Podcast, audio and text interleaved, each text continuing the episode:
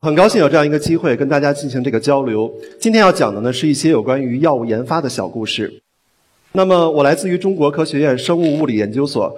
如果你曾经听过我的名字，很可能是因为这本书《大灭绝时代》。那它是我去年翻译的一本科普书，现在呢你已经在书店里可以买到它了。它的原著呢，呃，第六次大灭绝是这个今年刚刚获得了普利策奖。它的写作水平是非常高的。而且呢，这本书中介绍的科学知识非常的严谨，而且是非常前沿的研究成果。如果我们要用一句话来概括这本书讲了什么事情，那就是人类自从诞生之日起，就一直在持续不断的破坏着我们的环境，毁灭着这个地球上生存的其他所有的物种。那么你们可能会问，我们该怎么办呢？很遗憾，这本书里没有给出答案。对于这个问题的话，其实有两种不同的思想。一种思想认为，我们应该退回到一个低技术水平的时代，甚至退回到刀耕火种的时代。那这张图片，大家想想，这是什么？这不是拍战争的场面的电影，更不是真实的战争场面。这就是今年十月份的时候，在华北某地焚烧秸秆的现场，烟雾缭绕，对我们的 PM 二点五做出了巨大的贡献。那么大家想想，回到低技术水平，往往意味着严重的污染。那另一方面呢？低技术水平意味着低的供给能力。我们全球现在有六十亿人口，中国有十三亿人口。请问，回到刀耕火种的时代，我们吃什么呀？所以说，此路不通。那么，我们应该怎么做呢？在我看来，我们要做的是进一步发展我们的科学技术，这就包括了方方面面的事情。今天呢，其实我不是来跨界的，我要谈谈跟我自己的研究工作相关的工作，也就是药物研发的一些小故事。那么，如果我们去看药物发现和发明的过程，会发现这些小故事其实恰恰体现了科学技术的进步对于我们人类的一种拯救。那么，首先呢，我将从抗生素开始我的故事。那在没有抗生素的时代，大家可能不知道，一个小小的伤口就可能是致命。那如果你去看病的话，医生给你开的药方中可能会含有蜂蜜、猪油、蛋黄。活的蚯蚓，甚至是死去的小动物的尸体，这还不是最可怕的。如果你的伤是在战场上受的枪伤的话，当时的医生认为火药是有毒的，怎么消毒啊？他用滚烫的接骨木油倒在你的伤口上，那这个痛苦可想而知。而且在那个时代的话，上手术台就像上刑场一样可怕。曾经有位著名的外科大夫，在一次截肢手术中死去了三个人，他的病人、他的助手，还有一位旁观者。这三个人中有两个都是死于伤口感染，可以说，在没有抗生素的时代，医学是非常尴尬的一件事情。那么，抗生素是怎么发现的呢？实际上，青霉素的发现，也就是第一个抗生素的发现，是一个非常偶然的事件。当时有一位研究微生物的科学家 Fleming，他发现他培养这个细菌的平板上有一个地方不长了，反而长了一个霉菌。进一步的研究发现，霉菌分泌的一种物质，它能够溶解周围的细菌。这种物质就是后来的青霉素。接下来呢，有另外两位科学家通过他们的努力，真正实现了抗生素的大量的工业化的生产，这样才让青霉素真正成为了一种实用化的药物。这个就是青霉素发展发现的过程。那么这三位科学家呢，一起获得了一九四五年的诺贝尔生理及医学奖。实际上，有人做过统计，现代医学。使我们人类的平均寿命延长了二十年，而在这二十年中，有十年是由抗生素贡献的。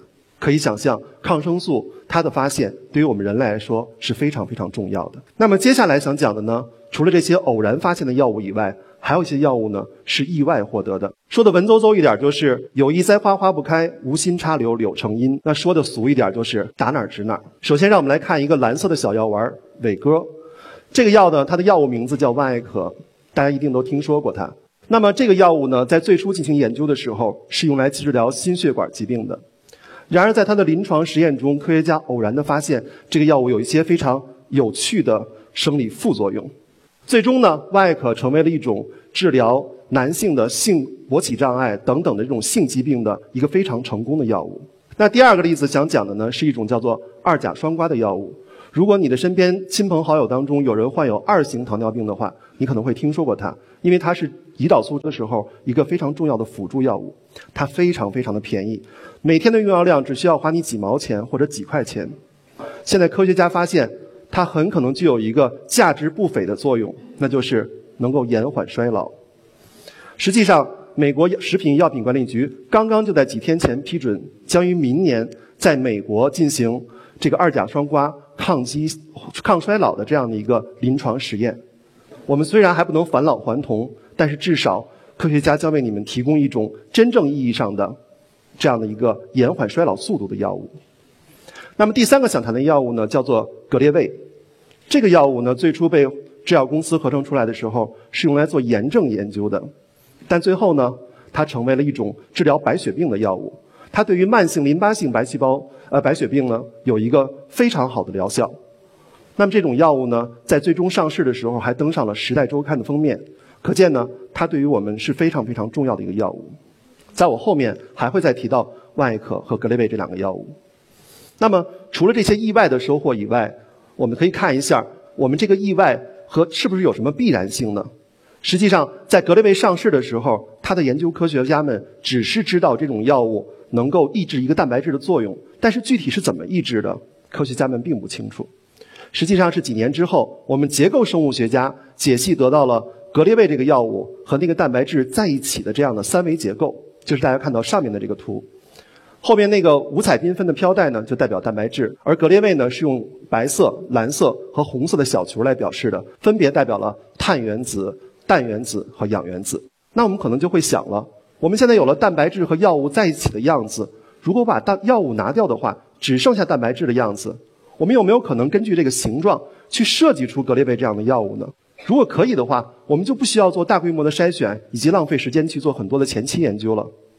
实际上，这样的想法是绝对可行的，而这个想法就称为基于结构的药物设计。大家可能知道，很多疾病其实都是由于基因的问题引起的，特别是癌症。而基因呢，最终要翻译成为蛋白质才能行使功能。而我们结构生物学家就可以去研究这些蛋白质的三维结构，说白了就是看看这些蛋白质长得什么样子，然后呢，我们再研究这个样子和它的功能两者之间的联系。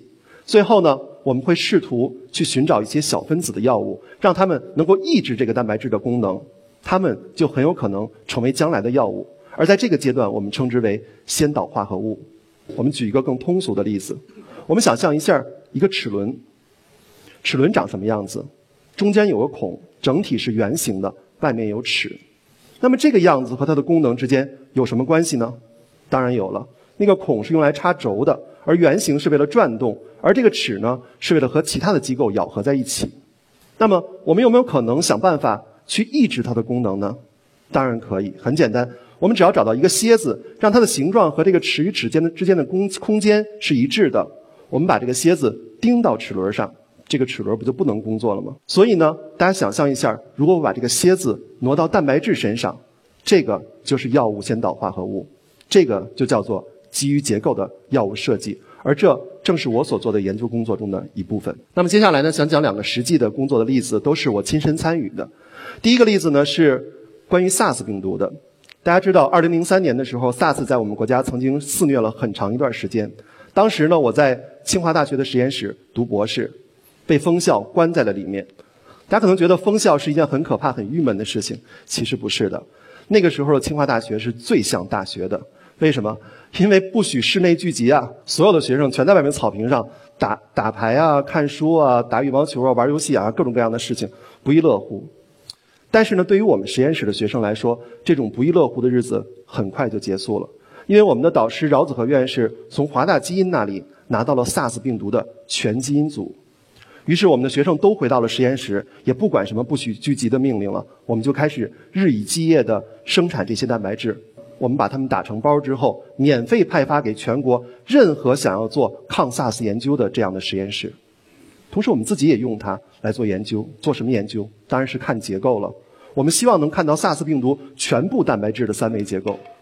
那实际上，就在2003年当年，我们就获得了人类的第一个 SARS 病毒的蛋白质结构。也就是这里所展示的 SARS 病毒的主蛋白酶结构，我们可以看到上面结合了一个黄色、红色、蓝色的小球，表示的小分子抑制剂。这个抑制剂可以非常好的抑制 SARS 主蛋白酶的异性，也就是说，它很有可能成为一个抗 SARS 的药物。但是呢，从2003年到现在，十二年过去了，这个故事仍然是未完待续。为什么？因为我们现在找不到 SARS 病人来做临床了，所以这个药物是不可能再走下去的。所以其实它说明了一个很简单的道理，就是基于结构的药物设计也好，或者其他的药物设计方法也好，它只是在药物研发这个长河中非常上游的一小段而下游还有很多事情需要其他的研究组、需要其他的实验室、需要其他的制药公司参与进来，共同完成。那么第二个例子呢，是我从美国回国之后，现在的研究组所做的工作之一。这个工作呢是跟艾滋病毒有关系的。左下角那张图呢展示了一个艾滋病毒侵染人体细胞的示意图，其中一个非常关键的核心蛋白叫做 Gp41，就是中间那个细细的螺旋。那实际上呢，已经有一种药物叫 T20，它可以抑制艾滋病毒的侵染，而它抑制的机制呢，就是这个 T20 模拟了 Gp41 上的一小段儿。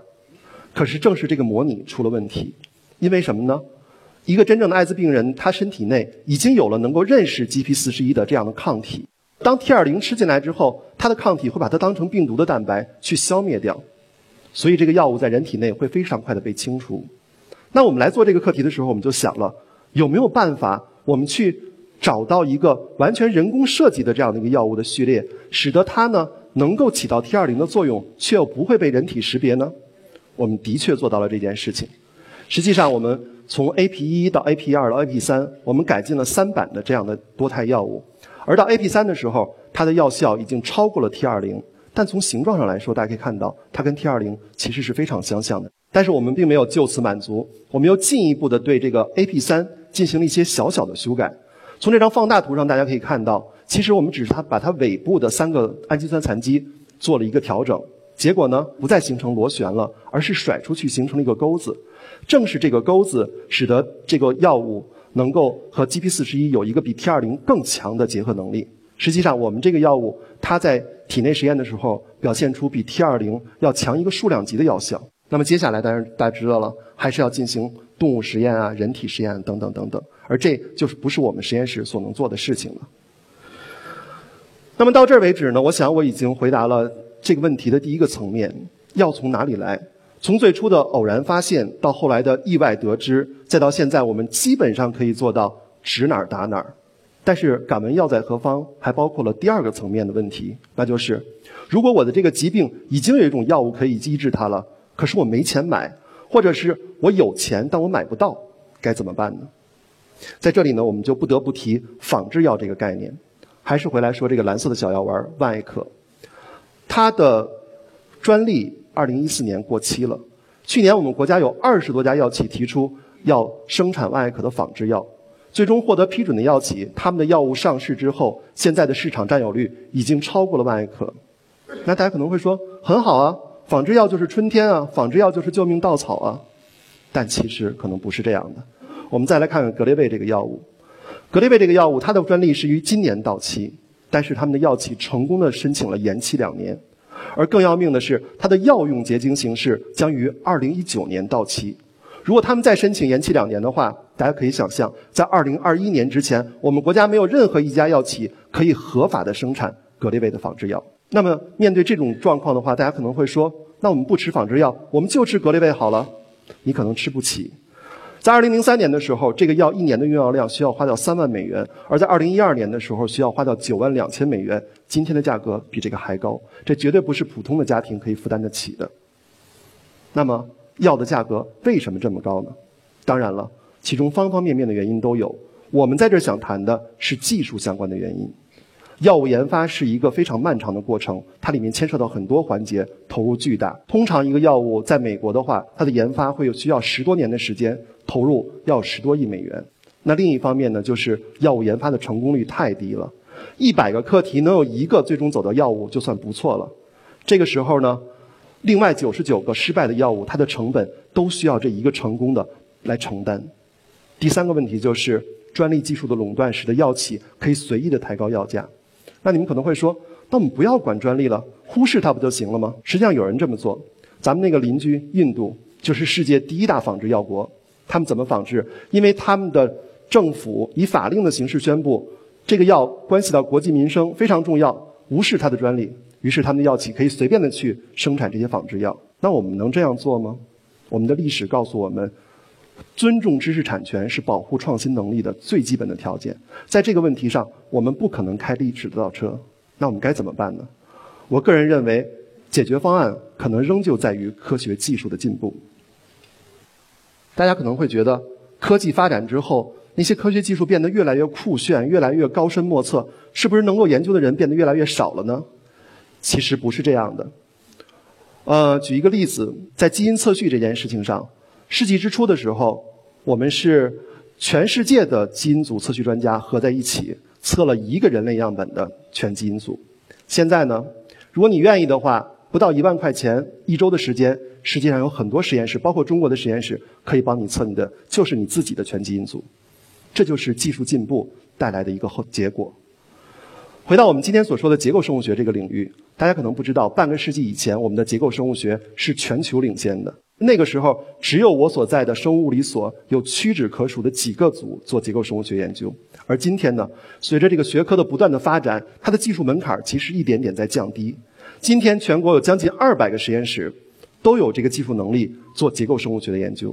我们假设这些实验室每个实验室有五个跟药物研发相关的课题，那我们就有一千个课题。这一千个课题中，如果只有十分之一的能够成功，我们就将获得一百个药物先导化合物。那么这一百个药物先导化合物，我们把它交给制药公司之后，最终我们得到的或许只是两三个真正成功的药物。但是我告诉大家，这已经非常多了。为什么这么说？大家知道吗？我们国家直到现在为止，真正的创新药物、自己自主知识产权的创新药物只有不到十个。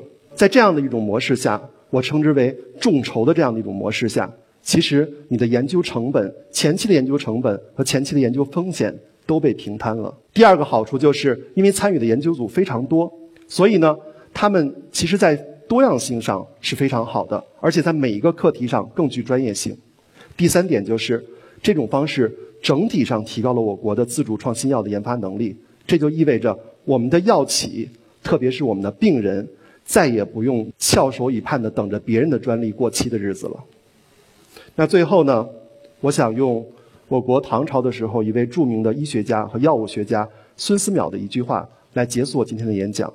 他在他的著作《千金药方》中写道：“若有疾厄求救者，不得问其贵贱贫富、长幼言痴。”怨亲善友，华于医治，普同一等，皆如至亲之想。我想，在看病这件事情上，我们现在已经能够做到不问贵贱贫富；但是在用药这件事情上，我们的个人财富程度仍旧很大程度上制约着你的用药的种类和数量。